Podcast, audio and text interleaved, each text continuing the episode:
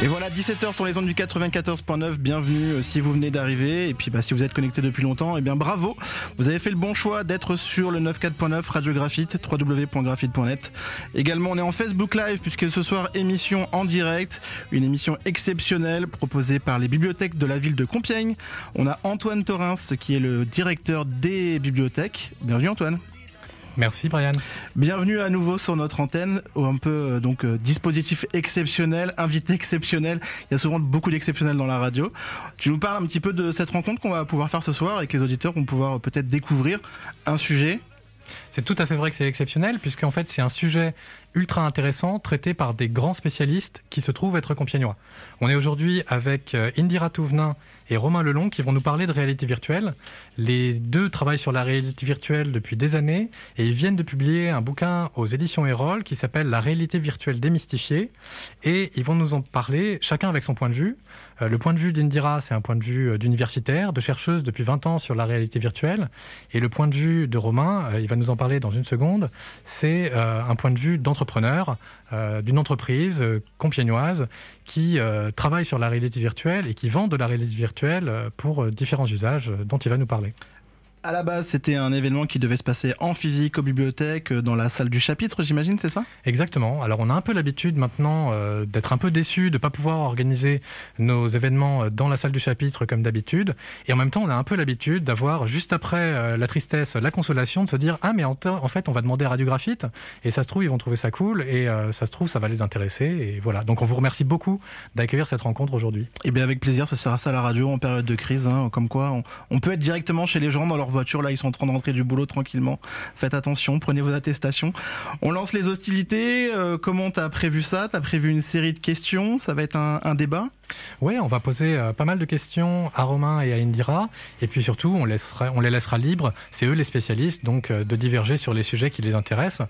et puis, pour tout ce qu'on n'aura pas le temps de traiter aujourd'hui, bah, ça tombe bien, il y a le livre qui existe, qui est disponible dans les bibliothèques, et qui est disponible aussi, évidemment, en librairie, à la librairie des signes, par exemple.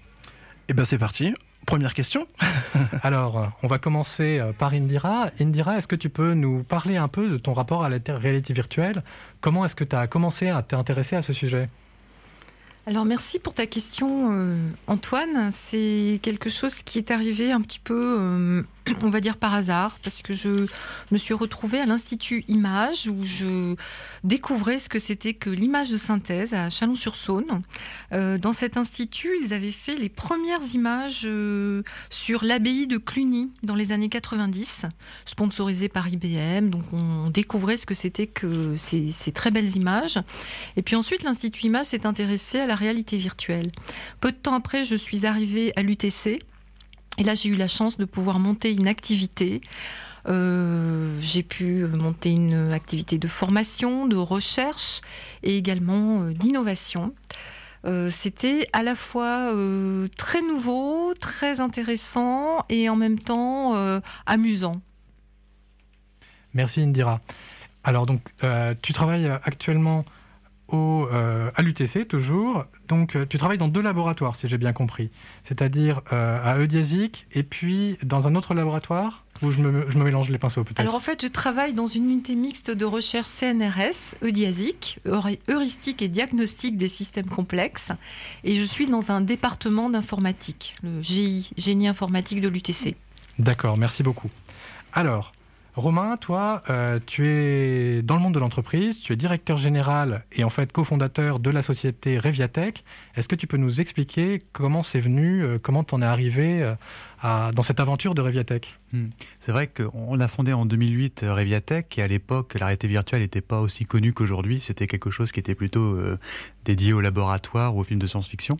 Donc notre idée c'était euh, d'abord plutôt le jeu vidéo en fait, c'est-à-dire reproduire sous forme d'un jeu vidéo qui se jouait sur écran avec une manette de console par exemple, une sorte de, de machine, d'un équipement industriel, quelque chose qui est difficile d'accéder d'habitude, qui est peut-être dangereux, qui peut être endommagé pendant la formation, etc. Et de permettre à des, à des des apprenants, à des, opérateurs, par exemple, de l'industrie, de manipuler le système en toute sécurité et puis pouvoir tester beaucoup de choses, compresser d'une certaine façon toute l'expérience qu'ils devraient acquérir sur le terrain en euh, quelques heures, quelques semaines à peine, et s'entraîner sur des cas complètement irréalistes ou particulièrement difficiles. Et en fait, au fil des années, la réalité virtuelle a commencé à poindre. Il y a eu du matériel beaucoup moins difficile d'accès, comme des projecteurs 3D, ce genre de choses, puis les casques, bien sûr, depuis quelques années. Donc en fait, on est passé du jeu vidéo à vraiment l'immersion complète avec un peu un changement d'approche. Et du coup, aujourd'hui, vous vous occupez plus tellement de jeux vidéo, c'est ça? Alors ça reste des espèces de jeux vidéo parce que pour, euh, pour intéresser les gens, pour capter leur attention, il y a toujours des petits ressorts de gameplay, de choses comme ça qui permettent vraiment de rendre la formation intéressante et, moins fastidieuse qu'en réel. Mais euh, c'est vrai qu'on se focalise quand même beaucoup sur la transmission de compétences, sur comment euh, traduire des objectifs pédagogiques que l'on aurait fait sur papier, sur PowerPoint, sur vidéo, dans quelque chose de beaucoup plus interactif. Donc écrire un scénario en virtuel, c'est quand même très très différent de faire une formation euh, par d'autres moyens. C'est ce qu'on appelle aujourd'hui le serious game, c'est ça? Oui, entre autres, oui. Alors merci. Alors peut-être pour les auditeurs euh, qui ne sont pas familiers avec la notion, est-ce que vous pourriez essayer, je sais que c'est un exercice difficile, de donner une définition de la réalité virtuelle? Je donne celle qu'il y a dans le livre en fait. Ah. La réalité virtuelle permet à l'être humain de vivre une expérience dans un environnement créé numériquement qui simule la réalité ou un monde imaginaire. Créant artificiellement des sensations, elle donne un sentiment fort d'immersion et elle permet des interactions. Alors c'est pas complètement une définition, est-ce que vous pourriez donner votre définition? Alors, une définition qui euh, semble euh, un petit peu intuitive, c'est que la réalité virtuelle, c'est un monde artificiel. On essaye de copier la réalité et de donner à l'utilisateur ce qu'il pourrait euh, ressentir, sauf que c'est imparfait. Prenez par exemple un décor de théâtre. Euh, on a eu des décors de théâtre qui étaient euh, extrêmement simples, avec du carton-pâte, du Hollywood, et puis peu à peu, euh, au 19e siècle, il y a eu des mécanismes. On arrivait à avoir des choses un petit peu plus subtiles. Mais la réalité virtuelle, c'est un peu ça. On essaye de faire un succès d'année mais il est incomplet, il est imparfait. Alors on est obligé de travailler sur à la fois les aspects techniques, les aspects informatiques, les aspects robotiques, mais aussi la perception de l'utilisateur. Comment est-ce qu'il reçoit cet environnement virtuel, fabriqué, artificiel? On a même parlé de réalité artificielle à une certaine époque. Là, vous en parlez dans le livre justement. Euh, on parle de, la caverne de Platon. C'est un peu la réalité virtuelle la plus ancienne. Le fait de voir des ombres se projeter euh, dans, son monde à soi et, de pouvoir parfois interagir. Euh, comment c'est C'est quoi? C'est des chercheurs qui ont, trouvé cette cette image? Oui, en fait, ça a été euh, un petit peu l'allégorie de la planète, le, pardon, la, caverne de Platon, euh, parce que l'idée, c'est que on est dans une grotte et puis on regarde le fond de la grotte et on essaye d'imaginer ce qu'il y a à l'extérieur. Et quand on est dans une salle immersive qui s'appelle justement une cave, dans cette cave, il y a euh, des parois sur lesquelles on va projeter euh, le monde virtuel et on va interagir, c'est-à-dire qu'on va se déplacer, tourner la tête, bouger et on va essayer de comprendre ce qui se passe dans l'environnement virtuel, un peu comme dans cette caverne de Platon où la vraie vie est à l'extérieur et on l'imagine au fond de la grotte. Merci. Alors euh, moi je en tant que bibliothécaire, j'ai toujours tendance à penser que c'est intéressant de croiser les différents points de vue. Donc, euh, Romain Lelon, j'aimerais bien savoir, vous, quelle est votre définition de la réalité virtuelle? En fait, ça correspond à, la façon dont j'ai abordé le sujet. En fait, je suis informaticien de formation, j'ai fait beaucoup de graphisme, mais plutôt euh, effets spéciaux euh, euh, précalculés, on va dire. Et en fait, doucement, je me suis intéressé à l'informatique graphique. J'ai commencé à faire quelques images 3D temps réel. Et bien sûr, après du jeu vidéo, parce que c'était la façon la plus amusante, on va dire, d'utiliser ces technologies. Donc j'ai eu une approche un peu plutôt sur les technologies d'affichage, et c'était mon point d'entrée. Et en fait, en, intégrant ça, après j'ai fait un petit peu de communication, donc je me suis rendu compte que c'était aussi important de tenir compte de la perception, la façon dont les gens voulaient recevoir ça.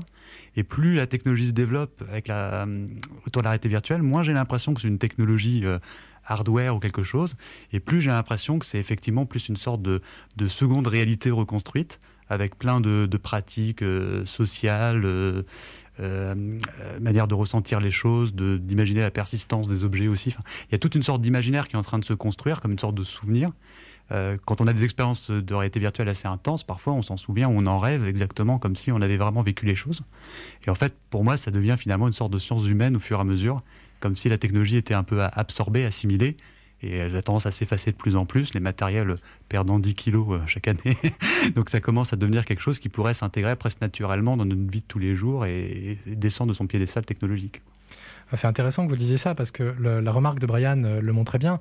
On est quand même à l'intersection de, choses extrêmement techniques. Vous êtes tous les deux informaticiens au départ. Et en même temps, dès qu'on vous, demande d'en parler, vous arrivez tout de suite à des questions bah, comme l'allégorie de la caverne de Platon ou à des questions en fait très philosophiques, très liées au sens, très liées à, la vie en fait et, à des questions tout de suite euh, assez lointaines. Euh, je voulais vous poser la question, puisque vous parliez justement de, cette question d'essence, euh, sur l'origine de la réalité virtuelle. Déjà, le mot, il vient d'où? C'est, récent ou, c'est une, vieille idée qui a pris corps récemment? Il y a eu beaucoup de débats à l'époque euh, quand euh, les, les, environnements virtuels ont commencé à être simplement imaginés. en fait, réalité virtuelle, c'est un oxymore, ça ne veut rien dire, mais en anglais, virtual reality, c'est quand même euh, une réalité potentielle, un potentiel de quelque chose qui existe. Donc c'est plus fort en anglais. Et puis, il y a eu toutes sortes de termes. Alors, euh, on est passé par euh, les cyberespaces, les réalités. il y a de la réalité diminuée, augmentée, virtuelle, mixte. Bon, voilà, tout ça, c'est des termes qui ont, qui ont évolué. Mais en gros, ce qui est resté, c'est le fait que voilà, il y a cet imaginaire, cette possibilité qui a été euh, offerte peu à peu par euh, les systèmes et euh, avec un, espoir. Alors, je voudrais quand même dire qu'aujourd'hui, les, chercheurs et les, les, entreprises, les industriels de la réalité virtuelle ont la chance d'avoir du matériel qui leur permet de travailler sur les aspects perception, sciences humaines, etc. Mais moi, je me souviens de l'époque où, euh, rien que pour les calculs, on avait des espèces de, grosses machines, là, les Infinite Reality. On mettait des, nuits entières à faire nos calculs. Euh, déjà pour l'image de synthèse, c'était euh, c'était très long. La post-production, les films d'animation, c'était très long. Le fait que les cartes graphiques développées pour le jeu vidéo permettent d'aller extrêmement vite pour arriver à de la 3D temps réel, ça a complètement révolutionné euh, la réalité virtuelle. Il y a eu le fait aussi que euh, tous les systèmes sont devenus accessibles et euh, performants. on pense au casque de réalité virtuelle. Bon, aujourd'hui, effectivement, ça semble facile à utiliser, intuitif, mais ça a été très long, ça a été très difficile. Il y a eu un vrai combat et il y a eu vraiment, euh, les, on va dire, des, des, moments de découragement dans cette discipline, tellement on avait du mal à imaginer que euh, ça puisse être en temps réel. C'est pas si loin, hein. pas si loin tout ça. On parle pas si souvent des, des moments de découragement et puis euh, des moments de, baisse de tension dans le développement d'une technologie. je voulais justement vous poser la question, Romain Leon, puisque vous parlez des des, des, cartes graphiques, je crois. c'est un peu votre spécialité en informatique au début quelle est la part justement de la carte graphique dans la réalité virtuelle? Quelle, est pour vous la, proportion euh, de la technologie qui vient justement de ces aspects graphiques et de ce développement graphique? Je rebondis un peu sur l'idée justement des, phases de réalité virtuelle. Il y a un côté vraiment euh, mise en euh, convergence de plusieurs éléments de technologie et des phases peut-être de découragement dont on parle. C'est des moments où la technologie n'avait pas encore tout à fait converger. Et en fait, ça a été des rebonds à chaque fois que quelque chose pas prévu à l'origine pour un, pour un objectif apparaissait. Des gens ont commencé à prendre en main, détourner un peu la chose et construire des nouveaux éléments. En fait, la carte graphique euh, va finir par servir à énormément de choses et pas forcément du graphisme. On fait déjà qu'elle fait des bitcoins, de l'IA, ce genre de choses. Et l'air de rien, c'est pas autant la carte graphique qu'une sorte de nouveau type de calcul. Euh, les ordinateurs qu'on connaît, c'est des ordinateurs industriels qui ont été faits pour euh, gérer des process industriels, pour faire de la comptabilité, pour faire des choses très très sérieuses. Et en fait, le jeu vidéo étant très euh, mobile, malléable, les gens ont toujours des idées, ont toujours essayé d'innover ont eu des besoins de calcul un petit peu différents de ce qu'on fait d'habitude. Donc on a inventé le coprocesseur, après la carte graphique, qui finalement est devenue de plus en plus importante. Il y a toute une boucle très rapide qui s'est produite entre les studios de jeux vidéo et les fabricants de cartes, toujours à essayer de pousser euh, la technologie et l'innovation au maximum. Il y a quelques grands jeux comme Crysis, Doom, euh, à leur époque, qui ont été vraiment les moments où on a percé quelque chose. Et en fait, les cartes graphiques ont n'était pas lié à toutes les obligations industrielles de robustesse, de sérieux. Ça a un peu fait n'importe quoi. Les architectures changeaient tous les 2-3 ans. Il y a eu plein plein de soucis. Mais en fait, ça crée un bouillonnement qui a donné la possibilité de calcul assez improbable et disponible. On a eu la physique aussi qui a commencé à fonctionner. Donc en fait, les cartes graphiques ont complètement euh, se sont emballés, on va dire, ont permis des nouvelles choses. C'est un outil qui est entré un peu dans le, giron de la réalité virtuelle à l'apparition des casques autour de, 2014. Et euh, c'est grâce à ce genre de choses aujourd'hui qu'on a pu euh, contourner les, problèmes traditionnels, on va dire, du graphisme. Puis avec, maintenant, avec les puissances de calcul qui sont dans les clouds, aujourd'hui, on n'aura plus forcément des, cartes graphiques en physique, mais on pourra louer des, des, puissances de calcul dans un data center euh, à l'autre bout du monde pour pouvoir faire tourner son jeu euh, sur une machine un peu plus, un peu moins gourmande en énergie, c'est ça? Mmh, Oui, tout à fait. C'est déjà des choses qui sont disponibles qu'on peut essayer dès aujourd'hui. D'accord. Et pour revenir un peu sur l'histoire, du coup, pour vous, il n'y a pas vraiment de réalité virtuelle s'il n'y avait pas eu les bornes d'arcade euh, et en fait tout ce mouvement euh, très, très progressif dans les années 60, 70, euh, un peu plus tard peut-être? Oui. Euh, bah, c'est justement la volonté de toujours expérimenter des choses, proposer des nouvelles expériences, une sorte de recherche permanente de, rebond. Et euh, c'est pas facile d'avancer parce qu'il y a toujours besoin d'avoir à la fois la vision artistique, la vision créative, la technologie aussi qui est aussi très très exigeante. Et en fait, tout ça doit un peu se nourrir et s'alimenter. Et en fait, tout le process, je, le vois comme ça. C'est une sorte de, chaîne comme ça d'événements qui ont amené à des nouveaux usages. Aujourd'hui, par exemple, on a des jeux vidéo qui sont extrêmement beaux. J'ai presque envie de dire trop beaux, d'une certaine manière. Ça presque serait irrationnel d'imaginer autant d'efforts et de travaux pour jouer une dizaine d'heures, une vingtaine d'heures à un jeu. Mais en fait, c'est ce genre de choses qui aujourd'hui euh, nous fait revenir peut-être plus sur du gameplay, sur du social. on a vraiment comme ça des, courants, on va dire, qui vont et qui viennent euh, autour de, ces technologies. Indira, je vous ai vu hocher la tête. Vous n'aviez pas l'air totalement d'accord sur ce que je disais sur, la, sur, les, sur les bandes d'arcade, etc. Euh, je dirais que c'est pas tout à fait les années 70 surtout. Euh, les bornes d'arcade ont fait énormément progresser euh, simplement le public sur l'idée de jeu, d'interaction. Donc c'était vraiment important. Mais sur la technologie, ça a été quand même euh, des années difficiles, les années 70 pour la réalité virtuelle. Il y avait, les premières expérimentations dans les labos, mais les gens disaient oui, c'est très cher, c'est trop long à calculer. Moi, je me souviens des, euh, encore une fois, ces calculateurs euh, qui n'étaient réservés qu'à des grands groupes ou des gros laboratoires de recherche. Et euh, ça fait pas si longtemps que pour calculer une seule image, il fallait euh, une heure. Euh, et c'était considéré comme extraordinaire.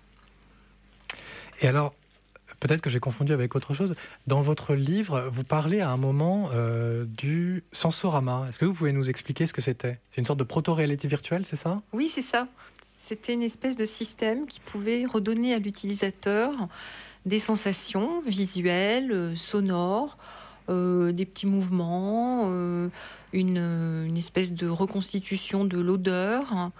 Et euh, ça donnait aussi une, espèce de sensation de, voilà, de monde agréable, différent, relaxant. Et c'est même utilisé aujourd'hui, j'ai appris ça, comme système oui, de, détente dans certaines expositions plutôt orientées sur le bien-être. D'accord. C'est assez amusant. Alors c'est intéressant. Il y avait également ça, euh, du coup, à la Cité des Sciences et de l'Industrie, où on pouvait se mettre, euh, bah, ou même à, Disneyland, hein, où le chéri j'ai rétréci le public, où, là on rentre dans des sièges qui bougent, où il y a de l'eau qui nous est projetée.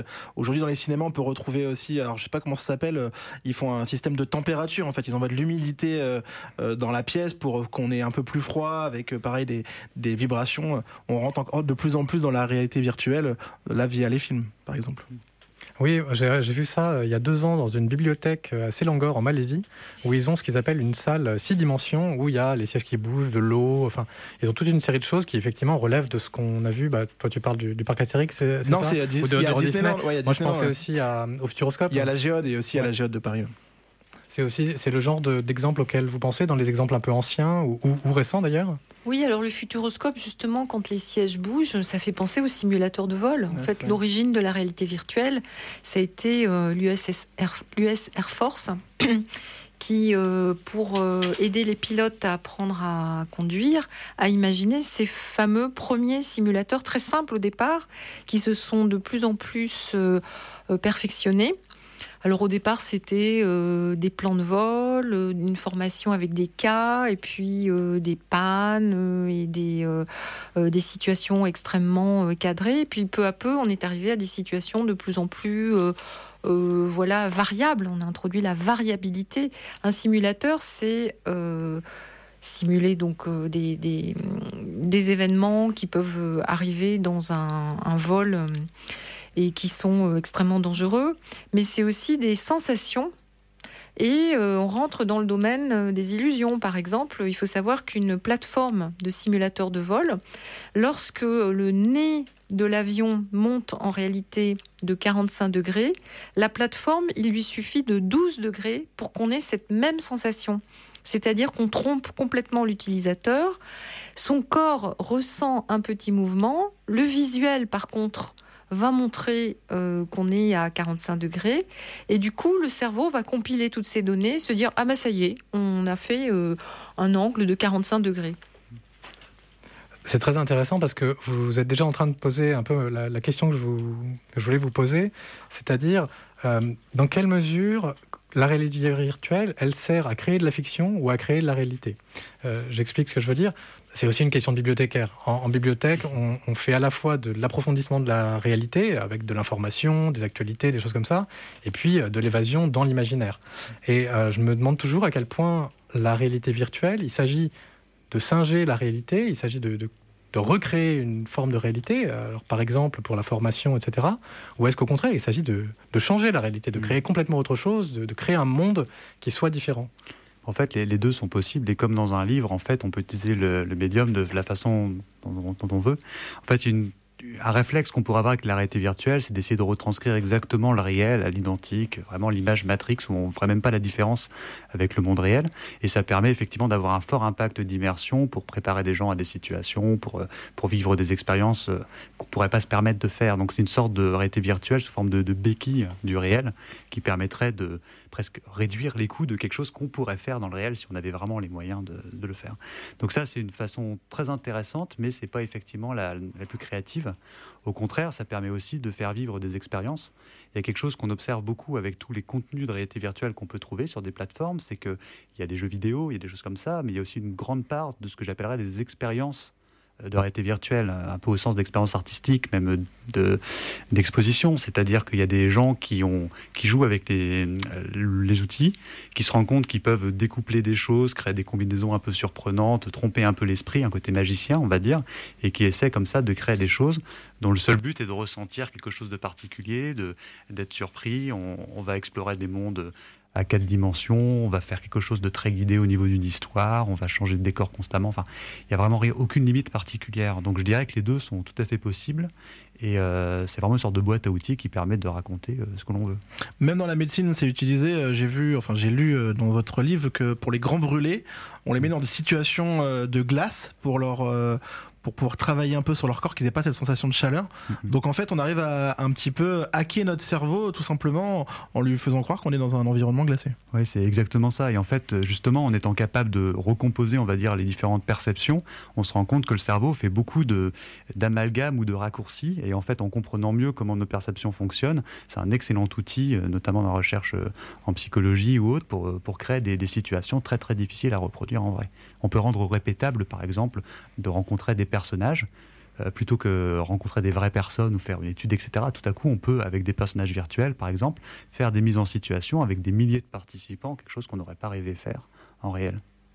Il y a des choses que vous vous avez pas mis dans le livre, c'est notamment euh, jusqu'à quel point on peut aller, parce que là on peut parler euh, euh, du coup si les militaires prennent des soldats ennemis, peuvent les, les manipuler mentalement. Enfin, il y a, il y a quand même tout un champ, un champ qui peut être mauvais ou, mal utilisé. Et vous en parlez pas du tout dans votre bouquin. C'est un choix? C'est un, un, domaine extrêmement important parce qu'effectivement, aujourd'hui, on sait que d'une part, comme le dit Romain, euh, c'est un outil de travail, donc c'est euh, une façon de contrôler une expérimentation. On va figer certains paramètres et on va faire varier d'autres paramètres, et donc on va faire une mesure. C'est un peu un petit laboratoire, hein, un environnement virtuel. Donc on place l'humain dans ce petit laboratoire et on mesure son comportement. Ça, c'est une façon d'utiliser la réalité virtuelle. Maintenant, il y a une autre façon de l'utiliser qui est de rentrer dans l'illusion perceptive, le fait qu'on va manipuler l'humain. Et on sait déjà que, par exemple, dans des expériences d'incarnation, c'est-à-dire rentrer dans un corps virtuel, on va pouvoir ben, rentrer dans, dans, quelque chose qui est très subtil, qui est très délicat, qui est le fait que tout à coup, on se projette dans une autre personnalité et on va agir différemment. Et là, il y a des biais. Par exemple, on a observé euh, l'effet euh, Proteus, qui fait que lorsqu'on va s'incarner dans certaines euh, figures, par exemple un homme grand ou une femme petite, etc., on va avoir tendance à aller vers des stéréotypes. Et on va aussi avoir des comportements un petit peu différents. Donc tout ça commence à être un petit peu exploré. Et il va falloir qu'il y ait une régulation. Donc il y a des comités hein, qui travaillent dessus, comités d'éthique, euh, etc.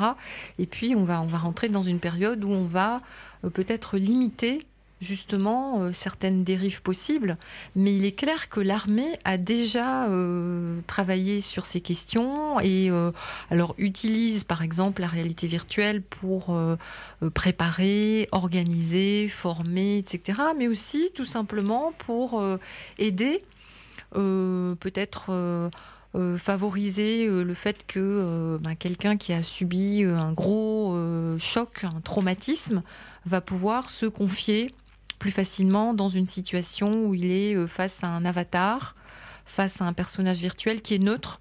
Et ça, c'est prouvé scientifiquement. On se livre plus facilement à un personnage qui ne vous juge pas, euh, et on arrive à sortir des choses incroyables par rapport à des, à des stress euh, post-traumatiques. Il y a des questions d'empathie aussi, euh, notamment dans les situations de handicap, c'est ça? Tu peut-être Antoine, tu peut-être par rapport à ça? Tu voulais Du coup, il y, avait, il y a une question d'empathie. Si on, met d'un coup, on se retrouve en fauteuil roulant, ou vous en parlez dans votre livre, ça nous fait changer aussi notre perception de la personne dans la peau qu'on va rentrer, le la technique d'avatar. Quoi. Oui, c'est ça. Oui, il y avait aussi un exemple, euh, je crois, d'un jeu vidéo en réalité virtuelle qui s'appelle 6x9. Oui, Ah oui.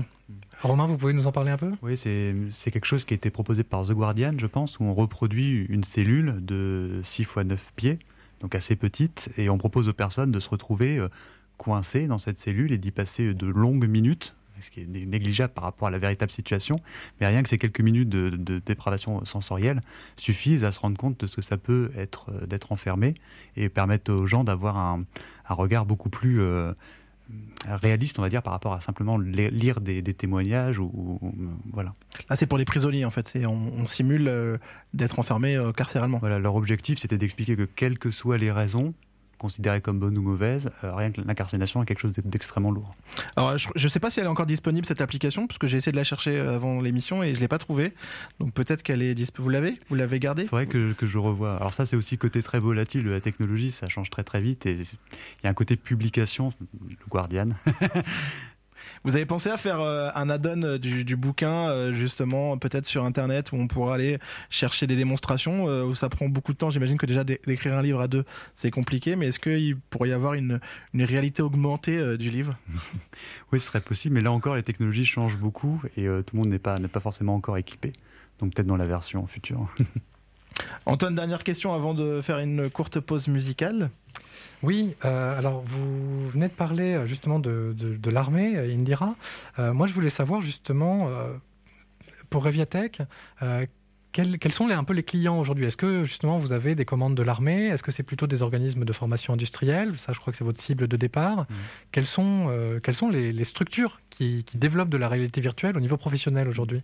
Il y a quelques années, ne serait-ce que par rapport au coût des équipements, même si la réalité virtuelle était déjà un peu intégrée il y a une, euh, une dizaine d'années, c'était quand même des matériels qui se comptaient en dizaines de milliers d'euros. Là, aujourd'hui, on peut acheter un casque pour 5, moins de 500 euros dans un supermarché, donc ça change complètement la donne. Effectivement, à une époque, c'était plutôt des grands groupes, des grandes structures, des institutions qui, qui pouvaient... Euh, lancer des choses. C'est encore le cas aujourd'hui dans des domaines assez pointus de recherche, par exemple, parce que ça demande un certain moyen, une certaine réflexion. Mais on a aussi des personnes qui n'ont jamais utilisé la réalité virtuelle, qui ont presque découvert ça peut-être euh, un jour de Noël avec un jeu vidéo, quelque chose, et qui nous disent attendez, je peux avoir ce genre de matériel, est-ce que vous pourriez pas faire quelque chose pour nous? Et comme ça, il y a des sortes de, collisions d'idées qui se produisent, des personnes qui nous confient du contenu formation qu'ils possèdent déjà, des vidéos, ce genre de choses, et qui nous demandent conseils sur comment ils pourraient euh, transformer ces, connaissances et en faire quelque chose de nouveau. Donc maintenant, aujourd'hui, on a des projets euh, finalement qui peuvent se compter en, quelques semaines, quelques mois pour des cibles plus petites, enfin, permettre vraiment de diffuser à, plus de variété, on va dire, dans les contenus. Vous avez des exemples euh? Ça remplace le PowerPoint. Oui, alors on, aimerait effectivement, c'est un peu plus interactif. Par contre, c'est effectivement un peu plus individuel aussi hein, par rapport au système du casque aujourd'hui. Mais ça peut être, euh, par exemple, détecter euh, des talents. On a eu un projet, par exemple, avec Pôle Emploi qui voulait faire découvrir certains métiers qui étaient peu connus ou peu reconnus. Les gens peuvent avoir des idées très préconçues sur certaines choses et on leur proposait de vivre une petite journée type pour voir si ça pouvait leur plaire. Et après cette mise en situation, ils discutaient avec un conseiller et ça permettait de voir vraiment s'il y avait une adéquation euh, entre les deux. C'est vous qui avez développé euh, l'application pour les assistants maternels, là où on, s'occupe d'un bébé, qu'on met sur euh, une commode qui peut tomber, etc. C'était vous? C'était pas nous directement, mais c'est un projet effectivement qui a été fait par, par Domitil. Lourdeau. ma collègue qui travaille aussi euh, au laboratoire UDESIC. On, on peut tester tout ça euh, pendant la, fête de la science, évidemment. Euh, bon, cette année, elle n'a pas eu lieu. On espère qu'elle aura lieu l'année prochaine, mais c'est des choses que vous pouvez venir tester en physique. On peut enfiler le casque de réalité virtuelle, tenter de se faire couper la main virtuellement avec, avec un petit pinceau et avec une, avec une fausse hache. C'est assez, c'est assez bluffant. On va partir en musique, faire une courte pause musicale. Si vous venez de vous brancher sur le 94.9, on est en direct on parle de l'arrêté virtuelle démystifiée, un livre d'audition Erol avec Indira et Romain et avec évidemment euh, Antoine des bibliothèques puisque c'est une émission pour les bibliothèques. On se retrouve juste après. À tout de suite.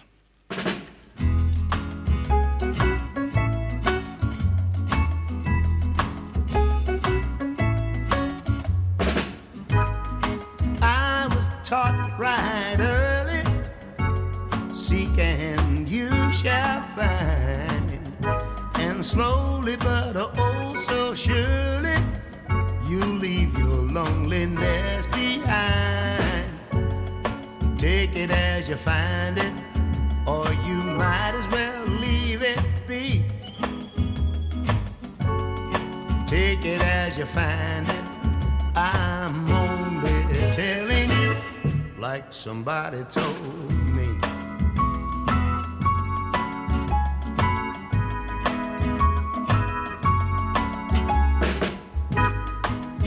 Some folks don't believe it, but every word is true. You've got to give it to receive it, can't just claim it as your due. Take it as you find it, or you might as well leave it be. Oh, take it as you find it. I'm like somebody told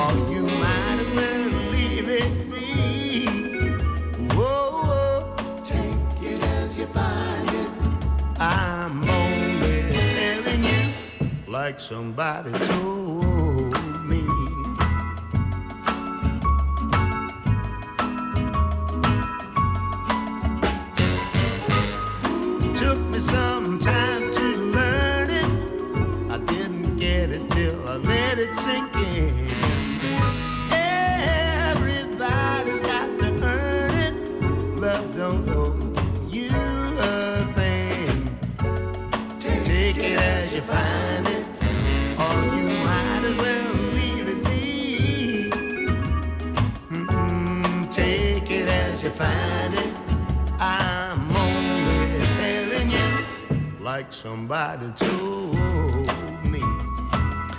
17h33, on est en direct également en Facebook Live si vous voulez euh, nous voir en vidéo. L'émission sera podcastée, vous pourrez la retrouver euh, sur le site internet de la radio, sur nos réseaux, évidemment, peut-être sur euh, la page Facebook, je pense, des bibliothèques. Antoine Oui, bien sûr, avec plaisir toujours. On parle toujours de la réalité virtuelle, démystifiée. le livre est sorti en novembre. Principe, interface, application, perspective.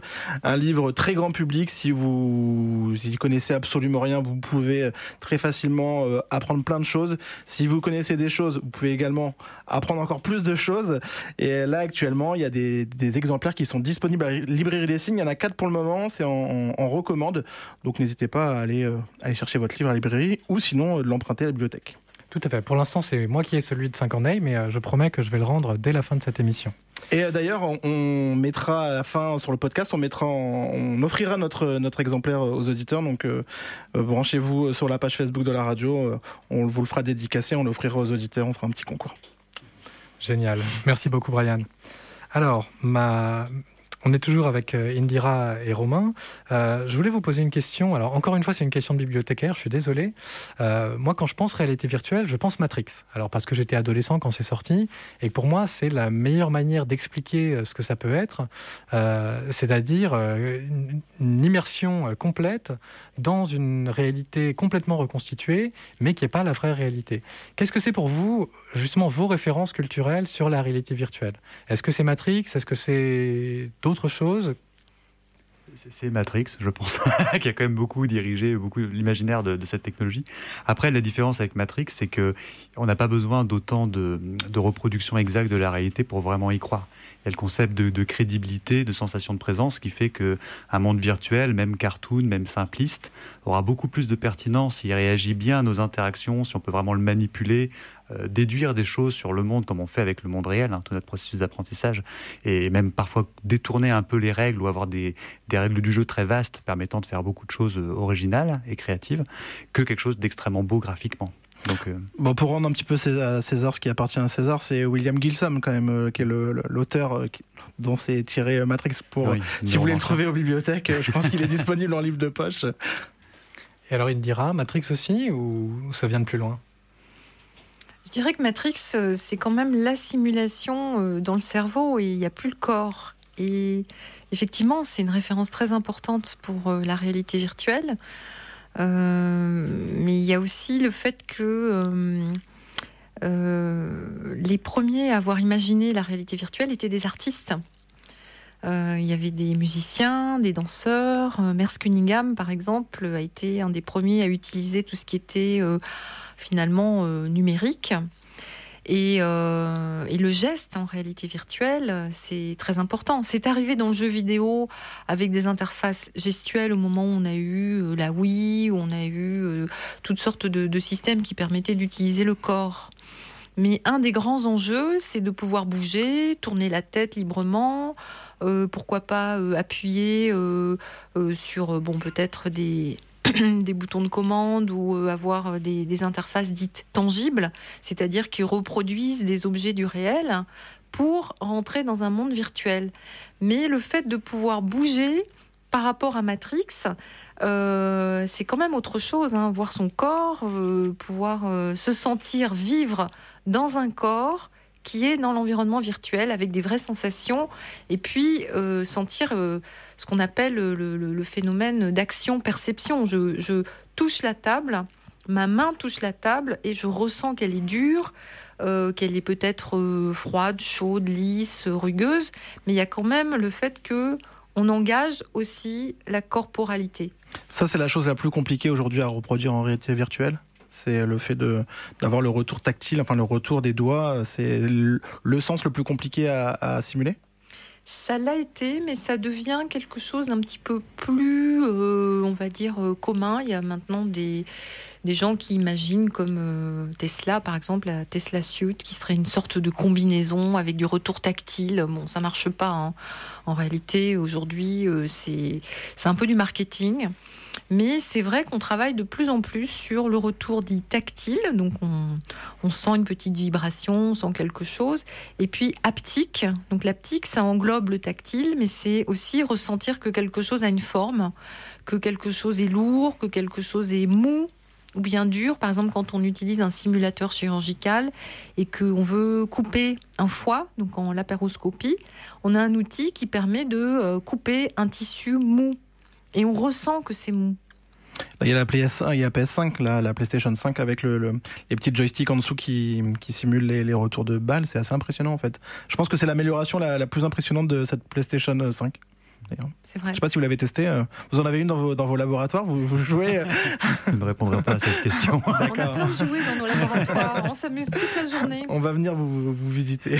moi, j'ai pas de PS5, mais j'ai une Switch et, euh, et les, les, vibrations comptent quand même beaucoup ouais, dans l'expérience de jeu. Ça qui est très intéressant, c'est qu'avec vraiment pas grand chose, un petit moteur vibrant, bon, typiquement tous les jeux de tir à l'arc qu'on a pu voir en réalité virtuelle, le fait de faire un petit déclic progressif quand on, quand on tire la corde suffit à donner une sensation. Donc en fait, on a vraiment deux voix la voix du réalisme, où on a une espèce de bras robotique euh, avec lequel on fait une sorte de bras de fer permanent, et des systèmes avec des câbles, des sortes de fils de pêche tirés pour réussir à faire un retour, des petites matrices euh, de picots sur les mains, des choses extrêmement complexes.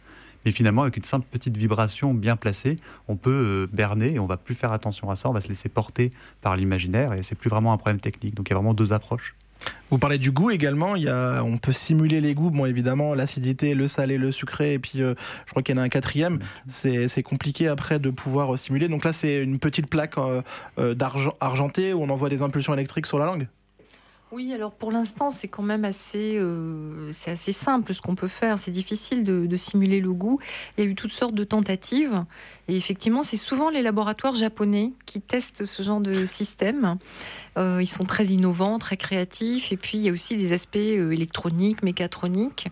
Donc, effectivement, c'est des petites choses qu'on peut mettre dans la bouche. Il y a eu aussi une expérience de simulateur de crackers.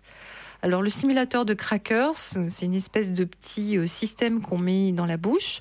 On a des écouteurs, on entend le quand on, mâche le, le, crackers. On a une simulation du goût. Alors il y a, je crois, deux goûts, euh, fromage et euh, bacon. Et puis on a une, une espèce de mécanisme dans la bouche alors, pour évidemment l'hygiène, on met une petite chaussette sur le mécanisme et on a la sensation de mâcher quelque chose euh, qui, craque dans la bouche. Alors, on, on, a parlé des cinq sens parce que euh, à l'école, on apprend qu'il y a cinq sens, mais en fait, il y en a plus, non? Sur quel sens on travaille? Justement en réalité virtuelle Des sens qui ne sont pas dans les cinq Oui, bah là, le, le, cas le plus clair, je dirais, c'est tout ce qui est le toucher. En fait, on dit le toucher, mais c'est décomposé en plusieurs éléments. Il y a déjà le toucher tactile au niveau de la pointe des doigts, on va dire vraiment. Donc là, c'est un peu comme une matrice braille d'une certaine façon qui nous permettrait d'avoir une sensation de texture qui normalement a une résolution bien plus importante. Mais aussi la proprioception, le fait d'avoir la, position de ses membres. En fait, même les yeux fermés, on arrive à être très précis dans ses gestes. Et c'est quelque chose qui est vraiment euh, implicite dans nos mouvements. Ça, c'est quelque chose qu'on peut utiliser beaucoup. Euh, pour, euh, pour justement tromper un peu l'esprit des gens en réalité virtuelle et réussir à reproduire quelque chose. Typiquement, il y, a un, il y, a un exemple qui est assez incroyable, c'est qu'on arrive dans une salle d'une vingtaine de mètres carrés à faire tourner les gens en rond, par exemple, sans qu'ils s'en rendent compte, tout simplement en dérivant, en déviant un petit peu le champ de vision. Le cerveau est, est prêt à se recaler, on va dire, par rapport à ce qu'il voit, et on peut donner l'illusion d'une marche infinie dans une pièce assez petite, rien qu'avec quelques artifices de ce type. C'est pratique pour euh, le confinement. On pourra faire voilà. des, des, grandes balades avec notre euh, case de vérité virtuelle et puis euh, nos tapis à la maison, c'est parfait. Maintenant sur le balcon aussi. Alors, euh, pour revenir euh, au son, est-ce que vous pouvez nous expliquer justement, dans votre livre, vous parlez du son binaural. Qu'est-ce que c'est? Alors le, son binaural, c'est une manière de capter le son très particulière qui consiste à prendre compte vraiment de la, la géométrie de l'oreille humaine, j'ai envie de dire, et pour pouvoir simuler tout ce qui est euh, l'effet de, de caisse de résonance, de repos, de perception. C'est-à-dire que même avec juste deux oreilles, on arrive à sentir quand un son est derrière nous, au-dessus de nous, plutôt proche, même quand ça correspond presque à des vibrations de notre crâne pour les basses. Donc c'est quelque chose qu'on commence à arriver à simuler aujourd'hui de manière dynamique, mais pendant très longtemps, on a utilisé des micros dédiés qui simulaient vraiment la, matière d'une tête humaine. Ça, ça, ressemble vraiment à une tête de mannequin, avec des micros placés de manière très précise, comme le seraient le, les capteurs naturels d'un humain.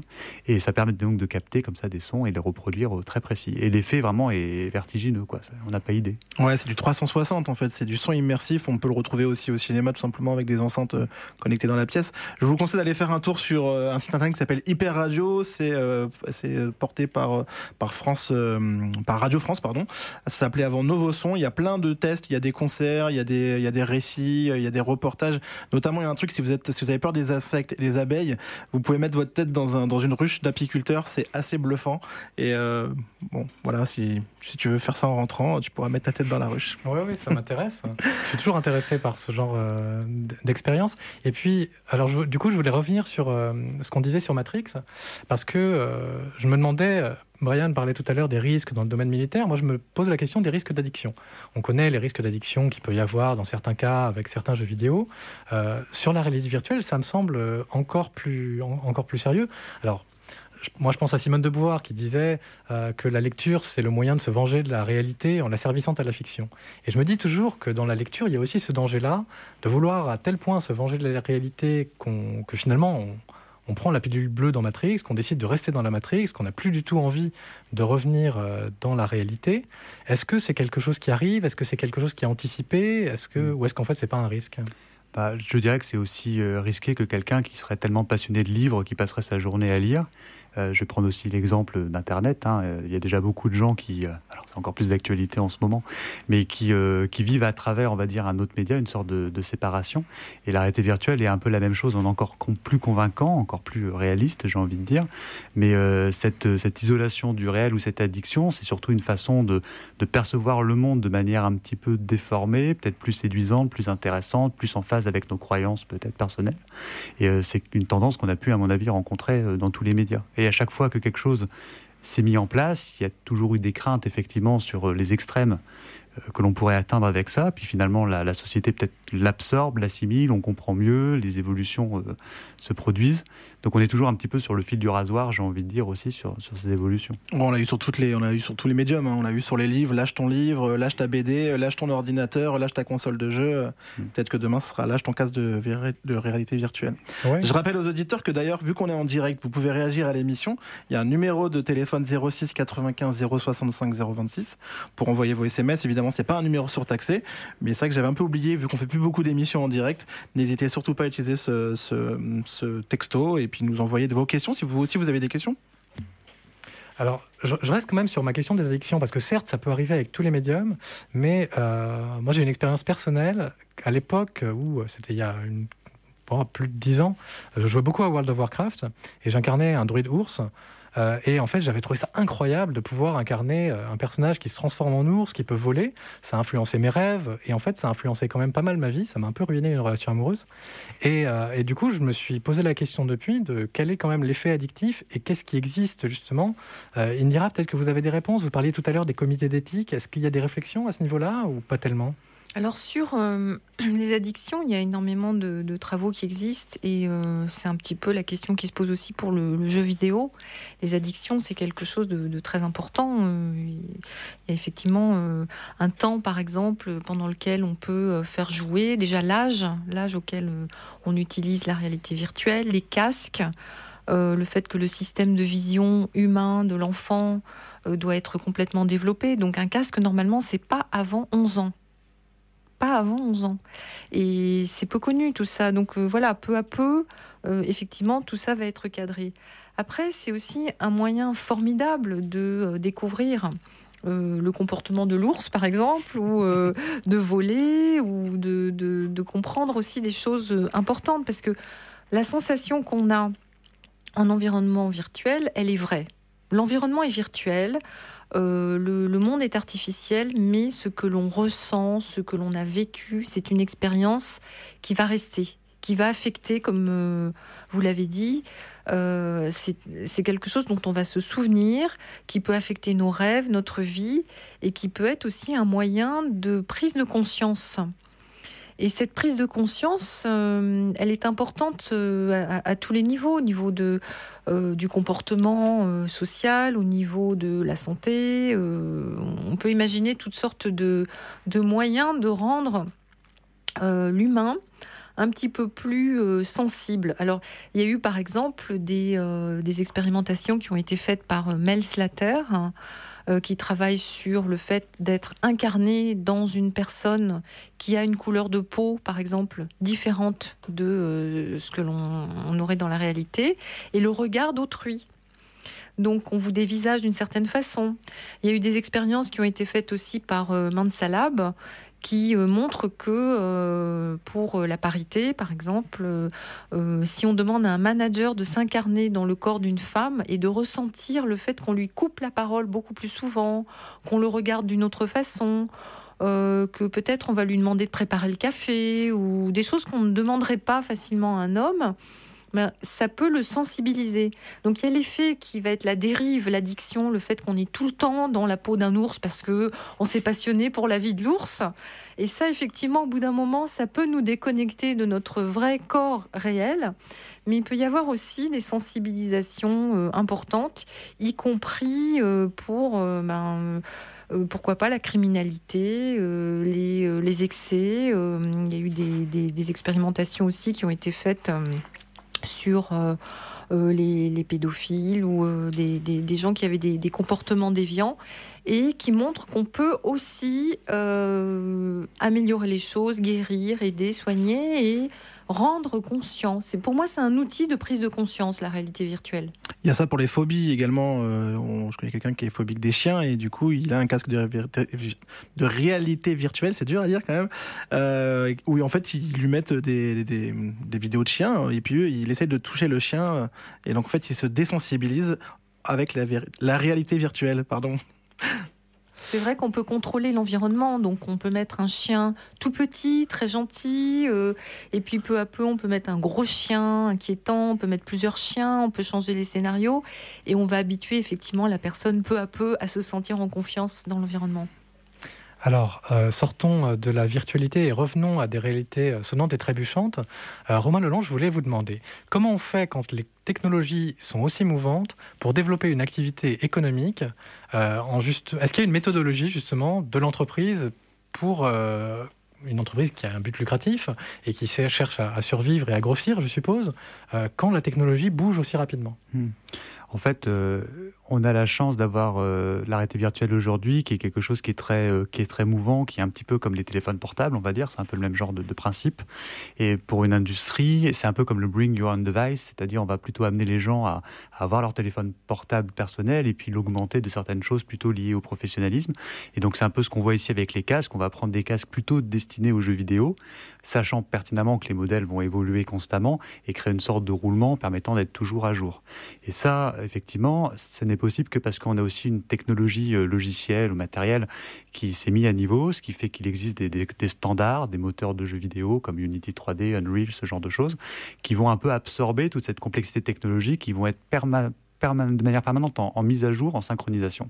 Ce qui fait que nous, chez Reviatech, par exemple, il y a 10 ans, euh, les trois quarts de notre travail, c'était de réussir à, écrire des algorithmes de vecteurs, de 3D, de choses extrêmement complexes. Et on était un peu, nous, obligés d'absorber cet élément technologique, alors qu'aujourd'hui, notre métier est beaucoup plus sur les scénarios, sur les contenus, sur les expériences. À quel niveau se trouve la France euh, par rapport aux autres pays euh, du monde, par rapport au développement de ces technologies bah, par rapport Parce que pour les jeux vidéo, souvent, on est, on est plutôt bien calé. Hein. Mais est-ce que c'est pareil pour, pour cette techno? Bah Oui, parce qu'il y a l'aspect justement d'avoir des idées, d'avoir des usages assez innovants de ce genre de technologie, tout ce qui est scénarisation, et puis tout, effectivement, la, les compétences françaises en matière de, de graphisme, de 3D, d'histoire, en fait, sont, sont, tout à fait adaptées à cette technologie. D'accord. Et du coup, euh, est-ce que pour vous, la technologie, elle est en partie stabilisée, complètement stabilisée? Est-ce qu'on est arrivé à un seuil? Indira, par exemple, euh, à, la, fin du livre, alors je spoile pas, mais euh, y a le dernier chapitre, c'est sur la prospective, et je voulais quand même vous parler de cette question de la stabilité ou non des technologies. Alors dans le livre, c'est marqué que vous pouvez prendre le livre dans tous les sens que vous voulez. Hein. Vous pouvez prendre n'importe quel chapitre, ils sont pas interconnectés, et d'ailleurs ça renvoie vers certaines pages. Petit aparté. Effectivement, il n'y a, pas le. Y a pas de, on ne dévoile pas, le criminel à la fin. C'est ça. Alors c'est vrai qu'aujourd'hui les plateformes sont quand même euh, stabilisées dans le sens où euh, euh, on a tous travaillé ensemble. Hein. C'est une communauté, la réalité virtuelle. On se connaît entre chercheurs, entre industriels, sociétés, fournisseurs de matériel, de logiciels, etc. Et on avance ensemble il y a eu des périodes où chacun développait son petit outil euh, dans euh, sa petite cave. On avait tous nos moteurs 3D maison. Ensuite, on a adopté, euh, alors il y a eu moteur 3D Virtools de, de Dassault Systèmes. Maintenant, c'est Unity. on voit aussi que Unreal gagne du terrain. On a aussi des, des simulateurs avec des, des, des logiciels qui, qui fonctionnent très bien. On a aussi le fait que les, les GAFA, même les GAFAMI, euh, sont très intéressés par euh, ce sujet. Donc, lorsque, par exemple, Facebook, en 2014, a racheté euh, Oculus, ça a été une grande révolution. On a su que les casques de réalité virtuelle allaient vraiment inonder le marché. Tous les constructeurs se sont mis à fabriquer des casques de réalité virtuelle et ça marche très bien. C'est vrai qu'aujourd'hui, c'est impressionnant quand on voit aussi bien le, le casque Vive de HTC ou l'Oculus Quest euh, de, Facebook, euh, hmm. ça marche très très bien. On est arrivé à une sorte de, standardisation de facto, c'est-à-dire qu'aujourd'hui on a des casques qui ont un bon champ de vision, 90 degrés à peu près, on peut se déplacer sur quelques mètres, on a une manette dans chaque main, on a quelques boutons, et ça devient un petit peu le, facteur commun, on va dire, de beaucoup d'expériences, ce qui permet d'avoir des jeux qui sont portés de telle ou telle plateforme. Il y en a même des mobiles, des filaires, on arrive à avoir quasiment le même rendu graphique aujourd'hui sur ces deux éléments, quelque chose qu'on n'aurait pas pu croire encore il y a quelques années. Et là, on a une certaine comme ça de un standard. Et on sait déjà que des choses vont changer. La capture du visage, le suivi oculaire, des nouveaux principes justement de, retransmission du, toucher ou de vibration, ce genre de choses. Donc on aura peut-être un peu bah, comme des consoles de jeux vidéo, un peu des, générations. Ce ne sera pas aussi clair qu'avec les générations de consoles où il y a vraiment des numéros de version presque synchronisés entre les différents constructeurs. Mais je pense que tous les 3-4 ans, il y aura une sorte de nouveau standard de facto qui va émerger avec un certain type de contenu qu'on pourra diffuser euh, sur ce genre de casque. Là, le développeur euh, Unreal, c'est euh, le même qui développe Unreal Tournament, le jeu de, tir ou Oui, bien sûr. C'est avant tout un, gros moteur graphique et toute la série d'Unreal Tournament était presque une sorte de démo technique. Enfin, c'est un peu le pont, c'est leur vitrine. Question de geek. D'accord. Et alors, du coup, aujourd'hui, euh, si euh, j'ai envie de m'intéresser à la réalité virtuelle, de l'expérimenter, qu'est-ce que vous nous conseillez? Par quoi il faut commencer Ou qu'est-ce qui est l'expérience qui va forcément nous, nous intéresser tout de suite? Ben, il existe en fait pas mal d'expériences souvent gratuites sur les stores. bien sûr, chaque constructeur, n'ayant pas concerté avec son voisin, a fait son propre store avec son propre modèle économique. Mais donc, vous avez un petit peu la crèmerie Facebook euh, avec Oculus, euh, celle d'HTC. Il y a d'autres constructeurs qui proposent des choses. Il y a bien sûr PlayStation aussi. Et en fait, c'est un peu par rapport à d'où vous venez, entre guillemets, j'ai envie de dire. Si jamais vous avez euh, du Facebook, vous pourriez continuer avec ça. pareil pour la PlayStation, bien sûr, quand on est déjà équipé. Alors, ce que je conseillerais, ce serait de trouver un matériel peut-être pas trop cher. C'est vrai qu'aujourd'hui, on a des choses vraiment bien autour de, 400 euros, 500 euros. Et après, euh, essayer de trouver des expériences gratuites et explorer, essayer des démos, etc., voir un peu ce qui se passe. Après, moi, je vois aussi le côté un petit peu euh, soirée entre amis, comme on pouvait avoir avec la Wii ou le Kinect à une époque. C'est-à-dire que c'est rare que le casque soit utilisé par une seule personne. Avec, avec précaution en ces temps de, de pandémie. Mais l'idée, c'est aussi de, de partager nos, nos, ressentis sur, euh, sur ce genre de, jeu et partager un peu les expériences. Euh, on peut parler un peu des coûts des équipements, hein, puisque vous le mettez dans, le bouquin. Euh, le, coût d'un casque immersif, c'est entre 250 et 2000 euros. Euh, pour un casque audio, pour donc pour le binaural, 300 euros, mais même un casque à 150, ça passe. Même des, petites oreillettes euh, de chez Apple ou n'importe quelle autre marque, ça marche également. Euh, c'est plus compliqué quand on commence à faire de la capture de mouvement, à part euh, le, capteur de profondeur, c'est celle qu'il y a sur la télé, c'est ça C'est la Kinect, et, etc. Mmh. c'est ça Oui, c'est ça. Là, c'est 200 euros. Et par contre, du coup, après, pour les interactions, tout ce qui est gants, là, c'est la Wiimote, c'est, c'était la manette de Wii. Mmh. Et donc après, c'est les gants, c'est 5000 euros. Les bras haptiques, c'est 200 euros. Donc ça, c'est un petit bras. C'est un petit bras petit, quoi Oui, tout à fait. C'est une sorte de stylet qui permet de faire de la sculpture, par exemple, virtuelle. Et ça, ça chute vraiment les, les, prix On va arriver de, des choses de plus en plus... Euh, la Wiimote, par exemple, une manette de Wiimote qui ne coûte que 40 euros, c'est bien sûr parce qu'elle a été produite à des millions d'exemplaires. Et c'est vraiment ça, en fait. D'une certaine façon, quelque chose entre dans les usages, tout à coup, le prix s'effondre parce que bien, sûr. on fait des économies. Le tracking, par exemple, était vraiment quelque chose de très, très, très coûteux, jusqu'à ce qu'avec des mélanges d'algorithmes, d'IA, de choses comme ça, avec quelques caméras vaguement accrochées à un casque, on arrive à avoir une qualité de tracking presque équivalente à un système professionnel. Alors moi j'ai une, dernière question euh, pour vous, Romain et Indira. Euh, c'est une question euh, hyper dure, mais, mais j'aime bien ce genre de questions. Je vais vous demander de prédire l'avenir. à votre avis, est-ce que vous pourriez nous donner un élément chacun de ce qui va se passer dans le monde de la réalité virtuelle dans les années qui viennent? On parlait un peu des, des GAFAMI. L'idée, c'est qu'effectivement, je pense que la technologie un peu hardware va doucement s'effacer. On est plus en train de parler de contenu. C'est vrai qu'aujourd'hui, on va pas autant choisir notre télé parce qu'elle a l'image la meilleure, mais parce qu'on sait qu'on aura Netflix ou d'autres services de streaming. Donc il y a une sorte de, glissement vers l'aspect contenu, expérience, euh, partage, l'aspect social des choses qui, à mon avis, va devenir prioritaire. À la fois, c'est intéressant selon moi parce que ça va permettre de diffuser beaucoup de choses et créer vraiment des expériences intéressantes. Mais c'est vrai que moi, qui ai pu euh, parfois manipuler tout ce matériel librement, avoir la possibilité d'inventer des nouvelles choses un peu en mode bidouilleur, euh, c'est quelque chose qu'on va peut-être perdre aussi dans les futures années avec des, des restrictions, des règles, euh, ce genre de choses. Indira? Je pense qu'on va arriver aussi à des, euh, interfaces qui seront euh, très très riches. On parle des interfaces cerveau-ordinateur, euh, les interfaces gustatives, les systèmes haptiques un peu plus développés qui vont permettre de ressentir vraiment quelque chose au niveau même thermique. Donc on va aller de plus en plus vers quelque chose de très incarné. Et puis par ailleurs, euh, on va devoir aussi euh, travailler sur la réglementation parce que la suite de la réalité virtuelle, c'est un usage massif, euh, un usage professionnel, un usage éducatif ou même dans la santé. Tout ça va être encadré et très vite, les assureurs viennent s'informer pour demander jusqu'où on peut aller parce que en cas de problème, en cas de difficulté, etc., on sait bien que ce sont les assurances qui doivent donner euh, un petit peu. Euh, Ceux qui font la légalité un petit peu aujourd'hui. Exactement. Enfin, on travaille ensemble. Donc la suite, c'est peut-être ça, la régulation, le fait que tout le monde se sente concerné par ces technologies et que peu à peu, elles soient beaucoup mieux encadrées, beaucoup mieux gérées. Merci à tous les trois d'être venus dans nos studios. On rappelle le nom du livre La réalité virtuelle démystifiée aux éditions Erol avec Indira Touvenin et Romain Lelon euh, les auteurs. Principe, interface, application, perspective, disponible du coup aux bibliothèques de Compiègne, disponible si vous le souhaitez l'acheter euh, donc à la librairie des signes. Après ça c'est disponible partout mais on vous conseille d'aller librairie des signes. Euh, on offrira notre exemplaire, on fera un petit jeu concours avec le podcast à partir de lundi. Merci beaucoup d'être venu jusqu'à nous. Antoine, c'est quoi le prochain prochain rendez-vous. Je crois qu'il y a le prochain rendez-vous des coups de cœur des bibliothèques. Enfin, qui s'appelle pas le coup de cœur des bibliothèques, qui s'appelle Ouais, le rendez-vous, culture. Euh, bah, ça devrait être en mars. Alors, euh, j'ai pas la date En février, je crois. J'en ai vu un le 13 février. oui, le prochain, c'est la semaine prochaine. Ça doit être vendredi prochain. Et effectivement, j'ai déjà en tête celui qu'on a prévu en mars sur le Japon.